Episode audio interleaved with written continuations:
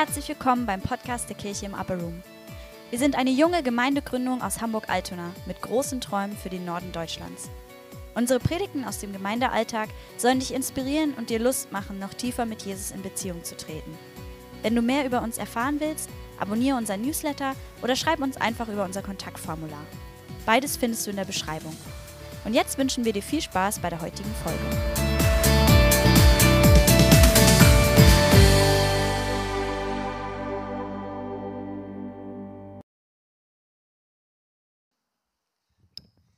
Yes, es ist wieder soweit. Ich darf wieder zu euch sprechen.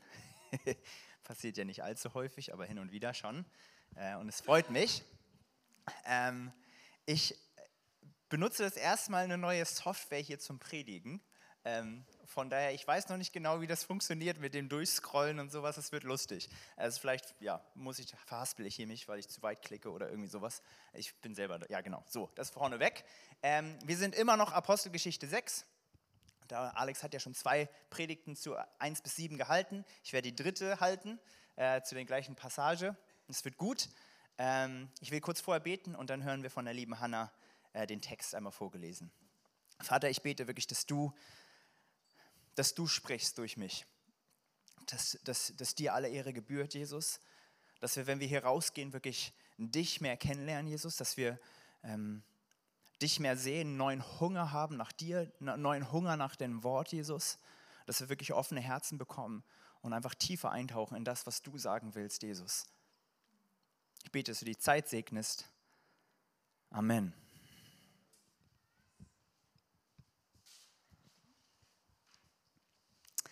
Ich lese den Text äh, Apostelgeschichte 6, Vers 1 bis 7. Die Zahl der Jünger wuchs unaufhörlich. Allerdings wurden in dieser Zeit auch Klagen innerhalb der Gemeinde laut, und zwar von Seiten der Jünger, die aus griechischsprachigen Ländern stammten. Sie waren der Meinung, dass ihre Witwen bei der täglichen Versorgung mit Lebensmitteln benachteiligt wurden und beschwerten sich darüber bei den einheimischen Jüngern. Da beriefen die Zwölf eine Versammlung aller Jünger ein und erklärten, es wäre nicht gut, wenn wir Apostel uns persönlich um den Dienst der Verteilung der Lebensmittel kümmern müssten und darüber die Verkündigung von Gottes Botschaft vernachlässigen würden. Seht euch daher, liebe Geschwister, in eurer Mitte nach sieben Männern um, die einen guten Ruf haben, mit dem Heiligen Geist erfüllt sind und von Gott Weisheit und Einsicht bekommen haben. Ihnen wollen wir diese Aufgabe übertragen. Und wir selbst aber werden uns weiterhin ganz auf das Gebet und den Dienst der Verkündigung des Evangeliums konzentrieren. Dieser Vorschlag fand allgemeine Zustimmung und die Gemeinde wählte folgende sieben Männer aus. Stephanus, einen Mann mit einem festen Glauben und erfüllt vom Heiligen Geist. Philippus, Prochorus, Nikanor, Timon, Parmenas, und Nikolaus, einen Nichtjuden aus Antiochia, der zum Judentum übergetreten war. Man ließ, sie von, man ließ sie vor die Apostel treten und die Apostel beteten für sie und legten ihnen die Hände auf. Die Botschaft Gottes breitete sich immer weiter aus und die Zahl der Jünger in Jerusalem stieg sprunghaft an.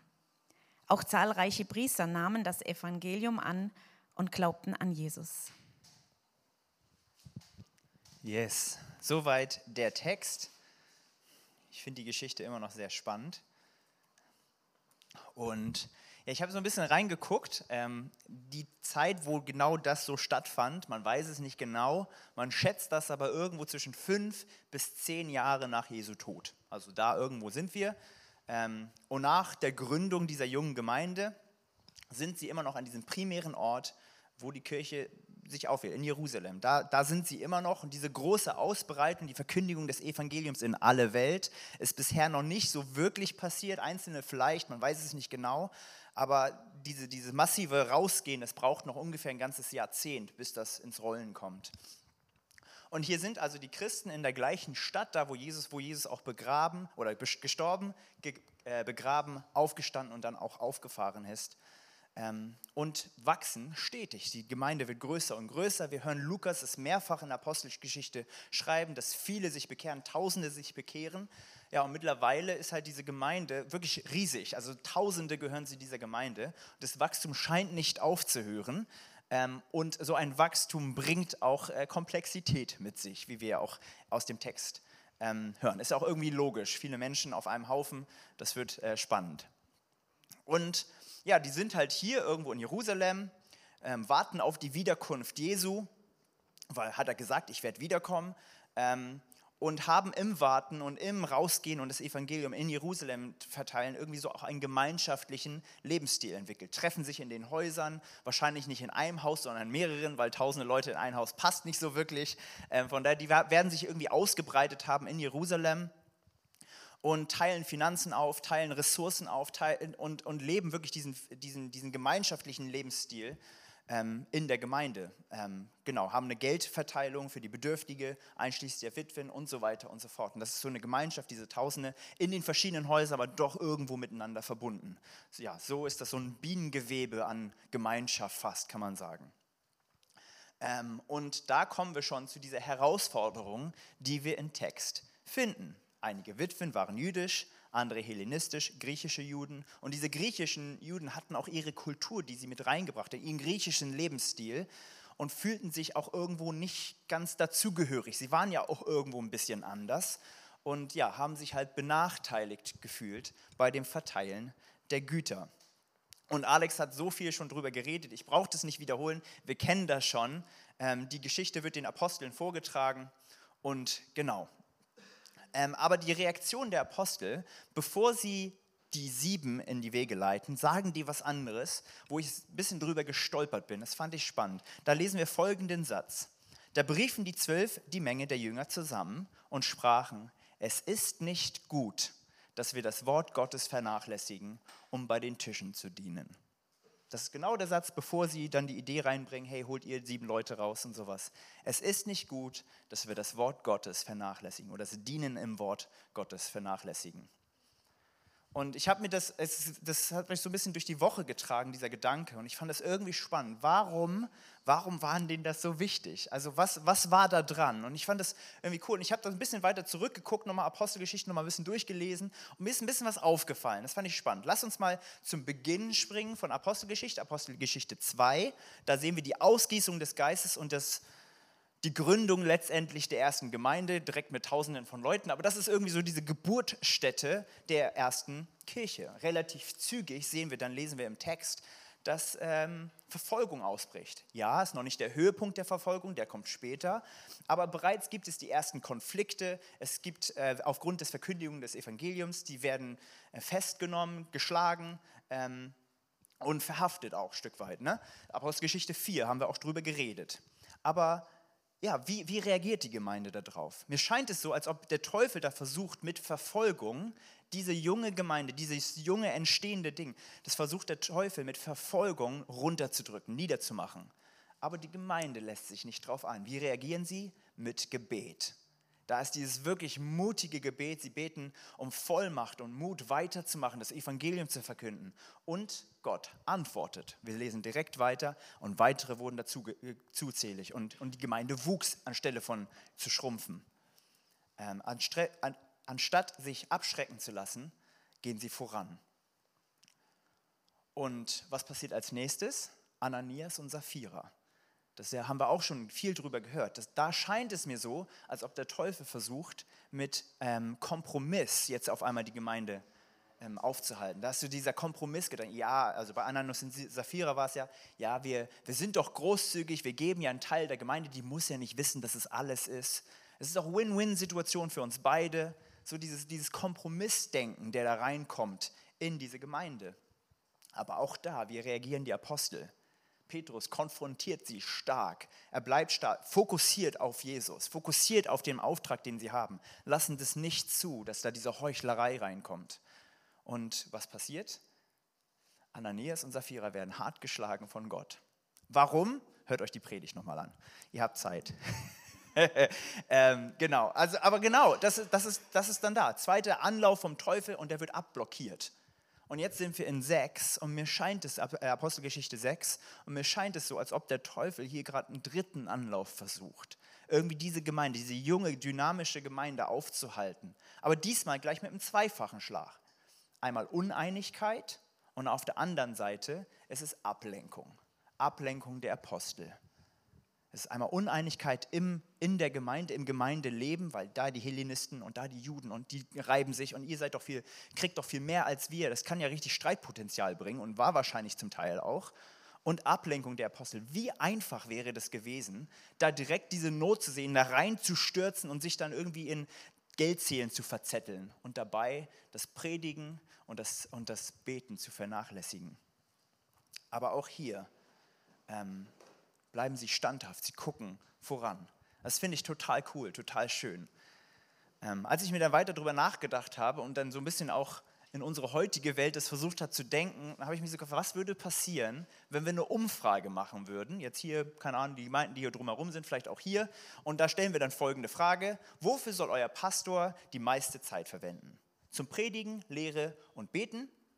Oder um die Bedürftigen, die Witwen und Waisen und deren Bedürfnisse irgendwie nachzugehen, Seelsorgegespräche und, und da wirklich mit den Menschen unterwegs zu sein. Sei dabei den, dient den Menschen in dem, in dem Praktischen so. Wofür soll der Pastor die meiste, die meiste Energie verwenden, die meiste Zeit einsetzen? als ich darüber nachdachte, ich denke, glaub, also ich glaube, die meisten würden sagen eher Zweiteres. Der Pastor sollte dienen, der Pastor sollte draußen im Feld sein, den Menschen dienen und so weiter. Ähm, ja, ich weiß nicht, wie ihr darauf antworten würdet, aber ich merkte auch ich, meine Tendenz war auch eher, tatsächlich, ich habe ich hab mir selber gefragt, warum, warum fokussieren die so aufs Predigen? Meine Tendenz war auch eher da, aber jetzt nicht mehr. jetzt nicht mehr. Und die Apostel halt auch gar nicht, überhaupt nicht. Sie rufen die Gemeinde zusammen und sagen im Endeffekt, äh, sorry, wir haben nicht die nötige Kapazität, um eurer Bitte nachzugehen. Geht nicht. Geht einfach nicht. Es wäre nicht richtig oder das richtig, das Wort dort, das könnte man auch übersetzen in, es wäre Gott nicht wohlgefällig. Also es ist wirklich so eine, es ist krass, was die da sagen. Wenn wir das Dienen im Wort und das Beten vernachlässigen und auch das Vernachlässigen ist, das zu verlassen, ähm, um euch an den Tischen zu dienen. Und später dann in Vers 4 sagen die, aber wir wollen beständig, und das beständig hier ist auch unermüdlich, heißt es auch, im Gebet und im Dienst des Wortes bleiben. Ich finde es total, also da war, da war Fokus, richtig Fokus. Wir lassen uns davon nicht ablenken. Auch Paulus, der war auch total fokussiert, was das angeht. Der schreibt in 1. Korinther 9, 9, 16 heißt es, äh, wehe mir, wenn ich nicht predige. Also das ist, das ist heftig, also ich finde es krass. Ähm, ich finde es, ja, so. Was ich nicht sage, und ich glaube der Text auch überhaupt nicht, ist, dass Predigen im Allgemeinen wichtiger oder besser oder höher gestellt ist als das Dienen an den Tischen. Überhaupt nicht. Ähm, das Wort, das hier verwendet wird, dienen, Diakonia, ähm, wird für beides in diesem Text verwendet. Das ist Diakonia im Wort, also das Dienen im Wort, und Diakonia an den Tischen. Es ist, es ist beides. Ähm, und was ich auch sehr, sehr spannend finde, dieses Diakonia, das Wort, das impliziert, dass es eine geistliche Tätigkeit ist. Also sowohl das Dienen im Wort als auch das Dienen an den Tischen war eine hochgeistliche Tätigkeit. Und Petrus, einer der Apostel, der schreibt in seinem Brief später, seid gastfrei untereinander, ohne Murren. Gott hat jedem von euch Gaben geschenkt, mit dem, mit dem ihr einander dienen könnt. Tut das als gute Verwalter des Vielfalti der vielfaltigen, vielfaltigen Gnade Gottes. Wenn jemand redet, soll Gott durch ihn sprechen können. Oder wenn jemand predigt, könnt ihr euch auch sagen. Wenn jemand andere hilft, soll er es in der Kraft tun, die ihm Gott schenkt.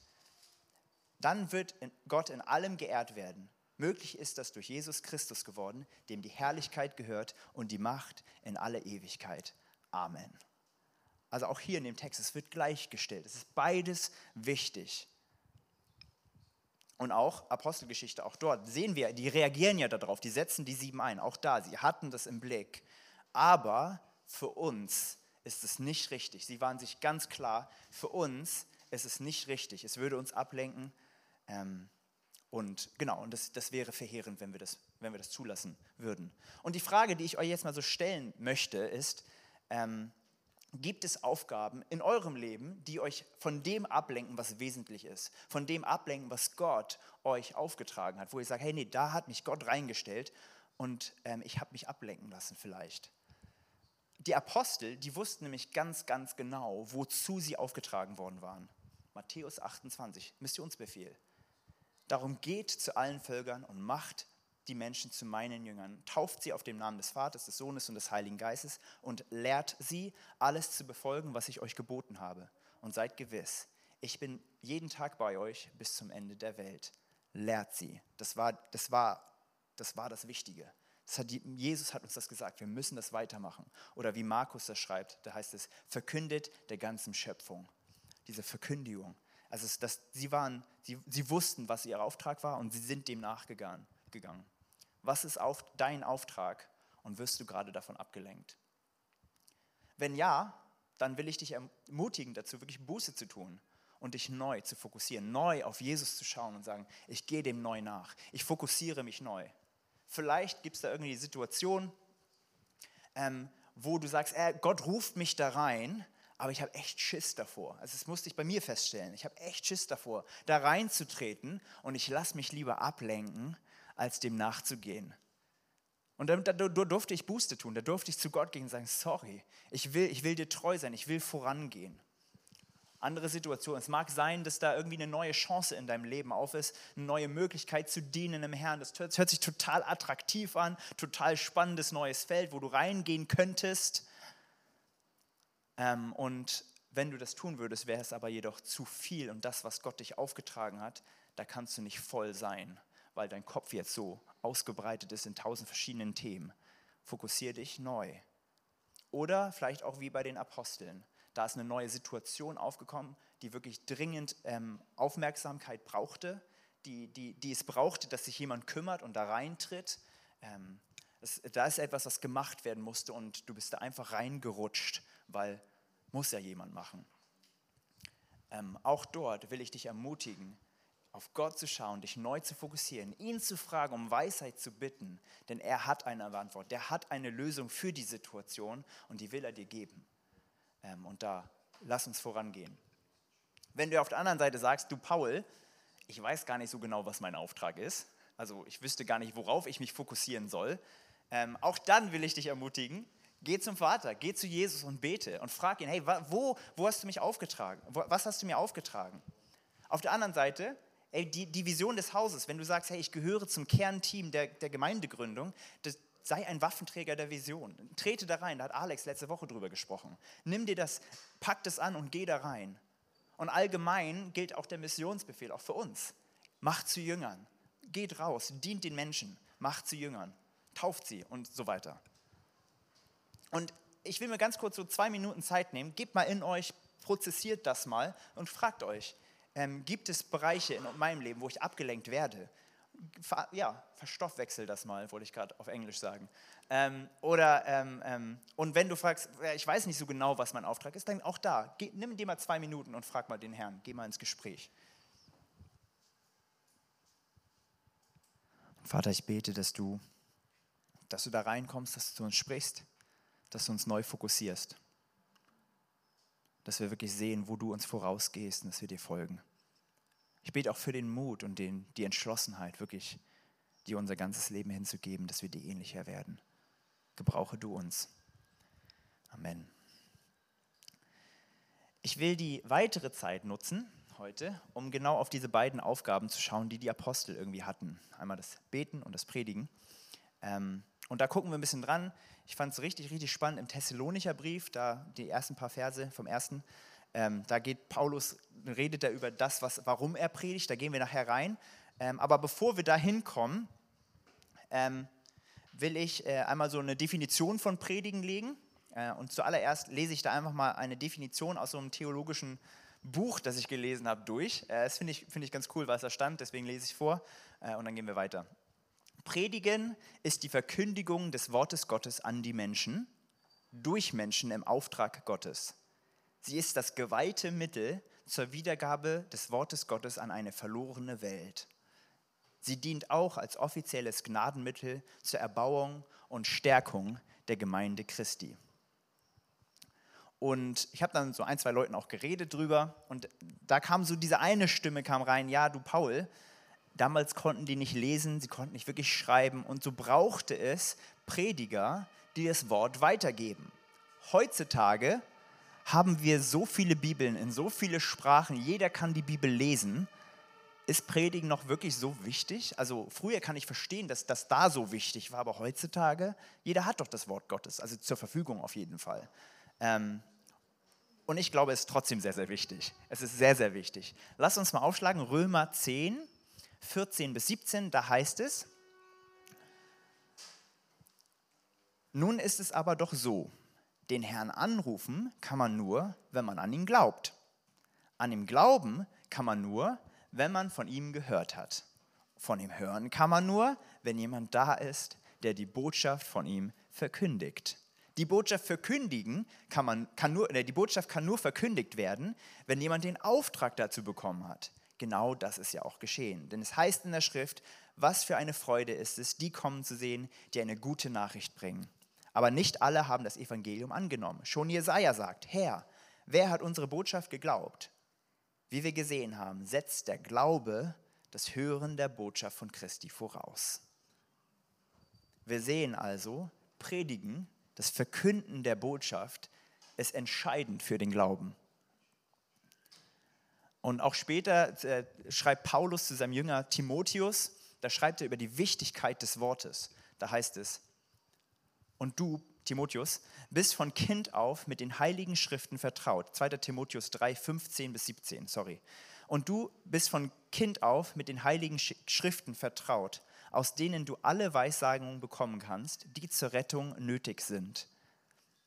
Zur Rettung durch den Glauben an Jesus Christus. Denn alles, was in der Schrift steht, ist von Gottes Geist eingegeben. Und dementsprechend gut ist auch der Nutzen der Schrift. Sie unterrichtet in der Wahrheit, deckt Schuld auf, bringt auf den richtigen Weg und erzieht zu einem Leben nach Gottes Willen. So ist also der, der Gott gehört und ihm dient, mit der Hilfe der Schrift allen Anforderungen gewachsen. Er ist durch sie dafür ausgerüstet, alles zu tun, was gut und richtig ist. Die Aufgabe der Predigt ist es, das Wort Gottes hörbar zu machen und Glauben zu wecken ich sage das nochmal, die Aufgabe der Predigt ist es, das Wort Gottes hörbar zu machen, um Glauben zu wecken. Und das ist eine große Aufgabe, die total wichtig ist. Wenn wir ein bisschen zurückblicken ins 16. Jahrhundert, da waren die Reformatoren, die haben ja unter anderem dieses Konzept von sola scriptura, also allein nur das Wort. Das wurde ja massiv betont zu der Zeit. Und haben entsprechend, weil sie wirklich so, das war deren Priorität, haben sie die Bibel auch in allen Sprachen übersetzt und so weiter und so fort. Erst Luther in Deutsch und dann kamen die weiteren. Und haben sie so wirklich verfügbar gemacht für ganz, ganz viele Menschen. Es war denen unglaublich wichtiges Wort. Ähm, und auch wenn ich denke, dass das Wort und Geist braucht, es braucht beides, ähm, war da ganz, ganz viel Gutes drin. Und in einem Lehrbuch, das Luther 1529 geschrieben hat, steht folgender wirklich sehr kraftvoller Satz. Der Geist Gottes macht die Lesung, besonders aber die Predigt des Wortes, zu einem wirksamen Mittel, um Sünder zu überzeugen und zu bekehren und sie in Heiligkeit und Trost und durch den Glauben zur Errettung zu erbauen. Das finde ich, ich finde das super gut. Ich finde das super gut. Und für die, für die Reformatoren, sei es jetzt Luther, Calvin und wie die alle hießen, und auch für Paulus, war einer der wichtigsten Sachen, die sie tun können, das Verkündigen des Wortes Gottes zu predigen, war eine der essentiellsten Sachen, die sie tun können, wo sie wirklich ganz viel Kraft, ganz viel Energie, ganz viel ja, Zeit investiert haben, dass sie wirklich das Wort kannten und das Wort predigten. Und heutzutage leben wir in der Zeit, wo die Predigt weniger und weniger von Relevanz bekommt. Also ich höre ganz viel, so die Kirchen, 15 Minuten Predigt ist schon normal mittlerweile geworden. Wenn man jetzt eine Stunde predigt, ist es sehr, sehr lang. So der, der, der Norm ist irgendwo so 25, 15 bis 25 Minuten, würde ich so sagen, was ich so mitbekomme. Und die Predigt verliert auch irgendwo ja, die Kraft. Ähm, und häufig, was ich auch sehr, sehr traurig finde, ich habe so die Predigten, die ich jetzt so von außen mitbekomme oder wenn ich mit anderen Leuten über Predigten höre, äh, rede, äh, rede, genau, ähm, da kommt das Wort Gottes eher selten drinne vor, also wenig. Äh, viele Predigten sind irgendwelche Self-Help-Botschaften geworden und manche werden dann irgendwie mit der Bibel noch bepudert, damit sie ein bisschen geistlicher wirken. Aber, aber ja, also da, da ist wenig Kraft mehr hinter. Das Wort ist kaum noch da drinne. Ähm, und allein die Begriffe, also ich habe einen Pastor, einen Freund von mir, der ist Pastor und der ist ein bisschen unterwegs gewesen und dann wurde ihn gefragt, ja, was bist denn du? Ja, ich bin Pastor. Äh, ich bin Prediger, hat er gesagt. Und da, da wurden die Augen, haben, hat der mit dem er geredet, die Augen gedreht. Das war irgendwie so, äh, ein bisschen Prediger, okay. Also dann, dann, jetzt sagt er Pastor und das ist nicht mehr so. Aber Prediger ist irgendwie blöd. Also nee, ich will nicht mit einem Prediger reden. Ähm, und auch das Wort predigen ist ja auch fast beleidigend. Wenn man auf Englisch heißt es don't preach to me, also predige mich nicht voll. Ich glaube auf Deutsch Moral, halte mir keine Moralpredigt, ne? ich glaube irgendwie so. Ähm, also, also es ist auch irgendwo fast eine Beleidigung in irgendeiner Art und Weise. Ähm, Und wenn wir mal gucken, was andere Menschen so über die Predigen, Predigten reden, dann ist das häufig nicht viel mehr als irgendeine weitere Botschaft. Also ich habe mich auch selber häufig ertappt, dass eine Predigt da rein und da wieder rausgegangen ist, aber die hat kaum noch Gewicht häufig. Auf jeden Fall nicht eine große Autorität in mein Leben zu sprechen. Wenn der irgendwas sagt, was mich anspricht, dann prüfe ich das und wenn mir das gefällt, ja, dann schön. Aber wenn das irgendwie herausfordernd ist und sowas, das schmeißt man ja bald auch direkt wieder über Bord. Das ist eine inspirierende Rede und viel mehr häufig leider nicht mehr. Der Prediger wird meist als jemand angesehen, der eine Botschaft zu verkünden hat, aber wie gesagt, nicht die Autorität hat, zu sagen, so spricht der Herr. Ähm, und wenn wir später in, äh, schauen, was Paulus sagt, das scheint wirklich zu sein, dass der, die Predigt ein So ist der Herr sein kann. Ähm, und wenn ich so ein bisschen größer noch gucke nach Amerika und in die Feld, vielleicht auch in Deutschland, da kenne ich das jetzt nicht so sehr, aber die Predigt ist auch mehr, also die Bühne auf jeden Fall, wo gepredigt wird, ist irgendwie so ein Ort, wo man sich selbst auch irgendwie darstellt, wie cool man ist häufig. Und also das ist, was ich so mitbekomme, ich finde es erschreckend, wenn da Prediger stehen und dann da sich präsentieren, wie glorreich sie reden können und dann machen die ja keine Ahnung was, aber das Wort Gottes ist da nicht wirklich mehr drin. Ähm, und ich glaube, wir haben ein Stück weit die Kraft aus der Predigt genommen. Und wenn das, was ich gerade so skizziert habe, wirklich das Bild von der Predigt ist, wenn das Predigen ist, dann kann ich das auch verstehen, dass die meisten Menschen sagen, ja, Pastor, kümmere dich lieber um die Witwen und Waisen, kümmere dich lieber um die Bedürftigen, weil so eine leere Predigt brauchen wir nicht. Aber, wie gesagt, Paulus hat ein ganz anderes Bild davon. Die Bibel hat ein ganz, ganz anderes Bild von einer Predigt. Da kommen wir jetzt zum ersten Thessalonicher Brief. Da schreibt Paulus zu dieser jungen Gemeinde in Thessaloniki über seine Zeit dort, wo er dort gepredigt hat, sozusagen. Äh, und das ist, das ist krass, was er da schreibt. 1. Thessalonicher 1, 5. Da heißt es, weil unser Evangelium zu euch nicht allein in Wort gekommen ist, sondern auch in Kraft im Heiligen Geist und in großer Gewissheit zumal ihr ja wisst, wie wir unter euch um euretwillen gewesen sind. Paulus sagt hier, die Predigt kam nicht nur in Wort, sondern auch in der Kraft des Heiligen Geistes und mit großer Gewissheit. In der Kraft des Heiligen Geistes wurde gepredigt und mit großer Gewissheit hat er da, ist er da vorne gestanden oder wo auch immer und hat gepredigt. Ähm, in Kapitel 2 berichtete er dann davon, dass er, vor dem er dort war, in Philippi unterwegs war.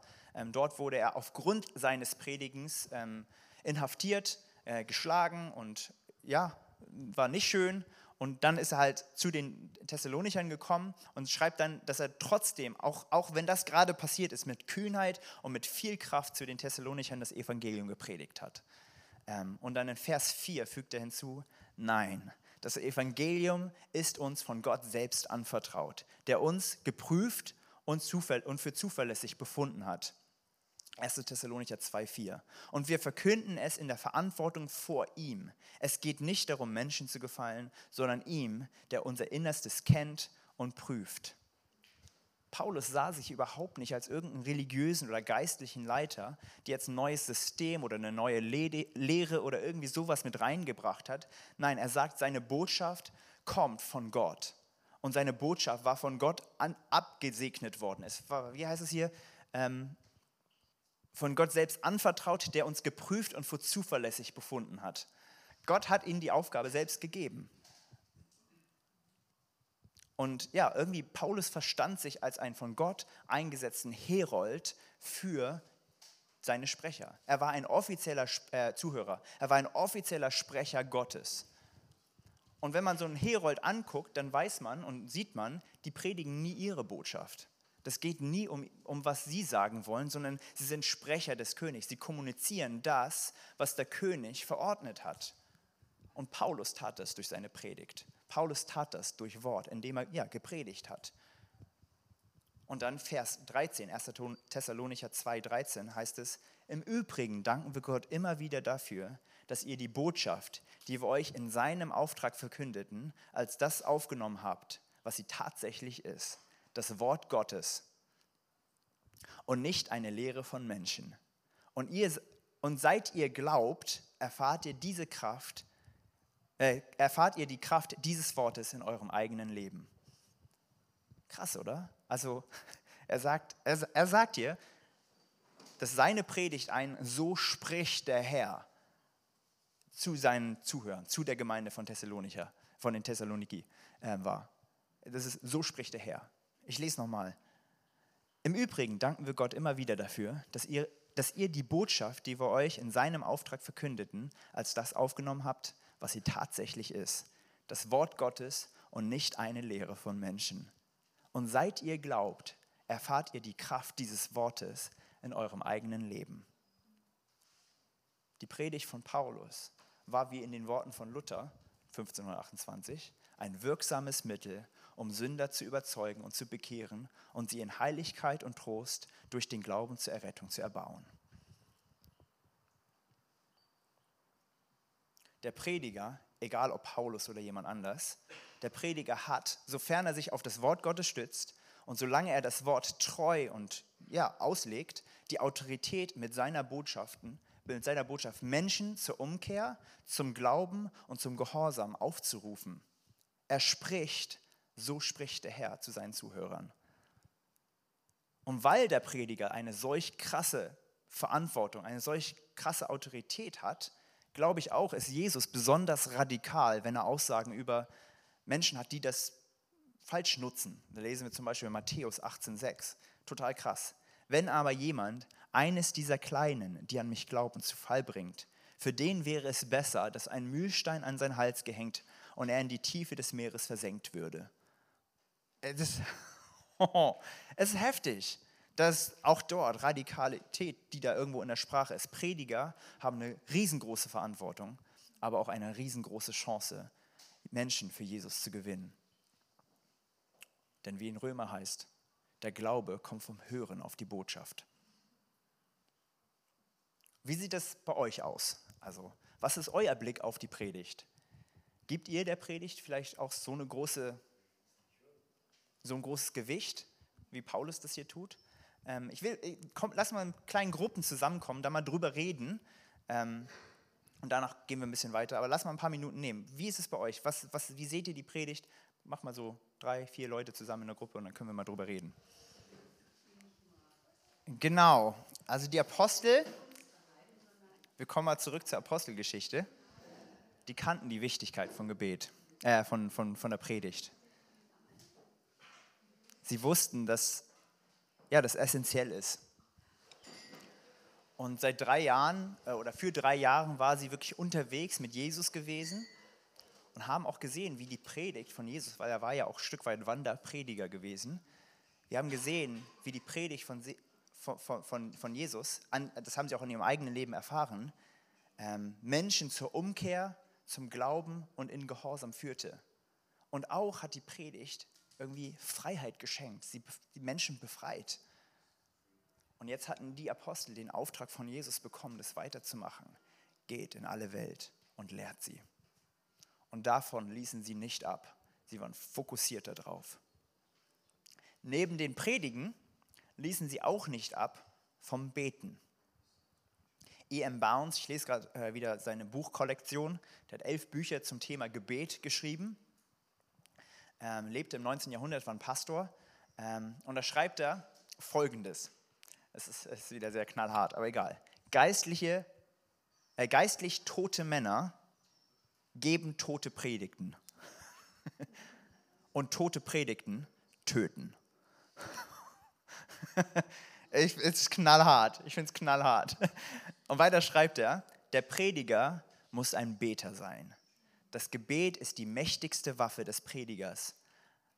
Als eine allmächtige Kraft in sich selbst gibt es Leben und Kraft für alles. Stark, oder? als eine allmächtige Kraft in sich selbst gibt es Leben und Kraft für alles. Und dann heißt es weiter, die wahre Predigt wird im stillen Kämmerlein gehalten. Der Mensch, der Mensch Gottes, wird im Kämmerlein gemacht. Das Gebet macht den Menschen, das Gebet macht den Prediger, das Gebet macht den Pastor. Ich finde das einfach klasse, wie er das schreibt. Wir haben ja zum Thema Gebet wirklich sehr, sehr viele gute Predigten gehört. Wir haben jetzt ja zwei Sonntage frei, auch da ist auch ein Anlass, die wieder zu hören. Ähm, und deswegen will ich jetzt auch nicht so tief ins Gebet reingehen, aber nur ganz, ganz kurz anreißen.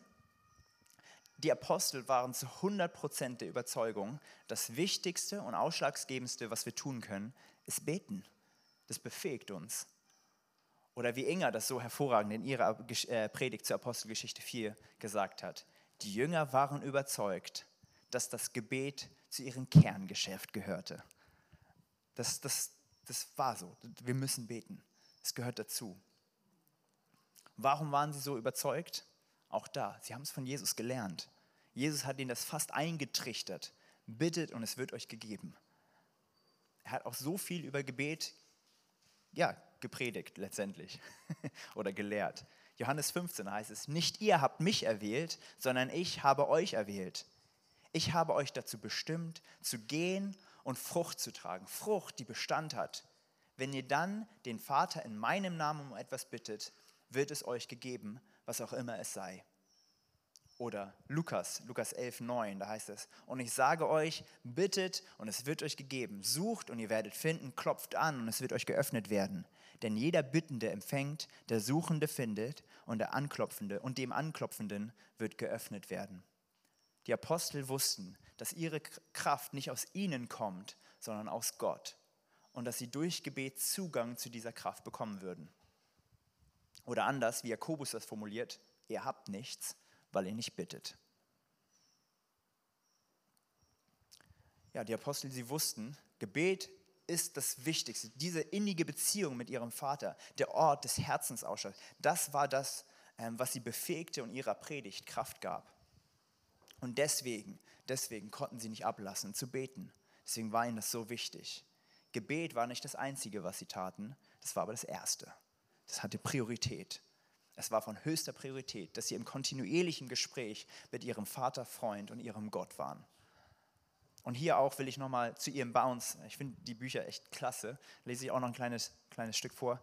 Da schreibt er, das Gebet ist die höchste Intelligenz, die tiefste Weisheit, die lebendigste und freudigste, die wirkungsvollste und mächtigste aller Berufungen. Es ist Leben, strahlend, mitreißend, ewiges Leben. Herrlich, oder? Und dann, und dann versucht er uns zu mobilisieren ins Gebet rein und schreibt, lasst uns umso mehr in der Gewohnheit des Gebetes sein, so sehr dem Gebet ergeben, so erfüllt von seiner reichen Würze, so entflammt von seiner heiligen Flamme, dass der ganze Himmel und die ganze Erde von seinem Duft parfümiert werden und die Völker, die noch im Mutterleib sind, durch unsere Gebete gesegnet werden. Der Himmel wird voller und heller heller sein an glorreichen Bewohnern. Die, die, die Erde wird besser und vorbereiteter sein für, ihre, für ihren Hochzeitstag und die Hölle wird an viele ihrer Opfer beraubt sein, weil wir gelernt haben zu beten. Es ist einfach so, lass uns beten. Alex hat ja letzte Woche über das Waffenträgersein gesprochen. Und ich glaube, für uns als KIO ist das wirklich eine Chance, Lass uns darauf achten, auch ein Stück weit Alex hier zu entlasten, ihn freizusetzen. Nicht, weil er so ein cooler Typ ist. Auch er ist das, aber nicht deswegen, sondern dass er Zeit hat, sich im Gebet zu investieren, dass er Zeit hat, sich im Wort zu investieren, dass er uns im Wort dienen kann. Und lass uns auch als Waffenträger ihm im Gebet hochhalten, dass, dass, er, dass er reich ist an, an den Schätzen, die er im Wort findet. Und darum will ich wirklich beten, Jesus, dass du kommst dass du tust, was du, was du willst mit uns, dass wir tiefer und tiefer eintauchen in deine Gnade, in deine, in deine ja, von Herrlichkeit zu Herrlichkeit einfach tiefer eintauchen. Amen.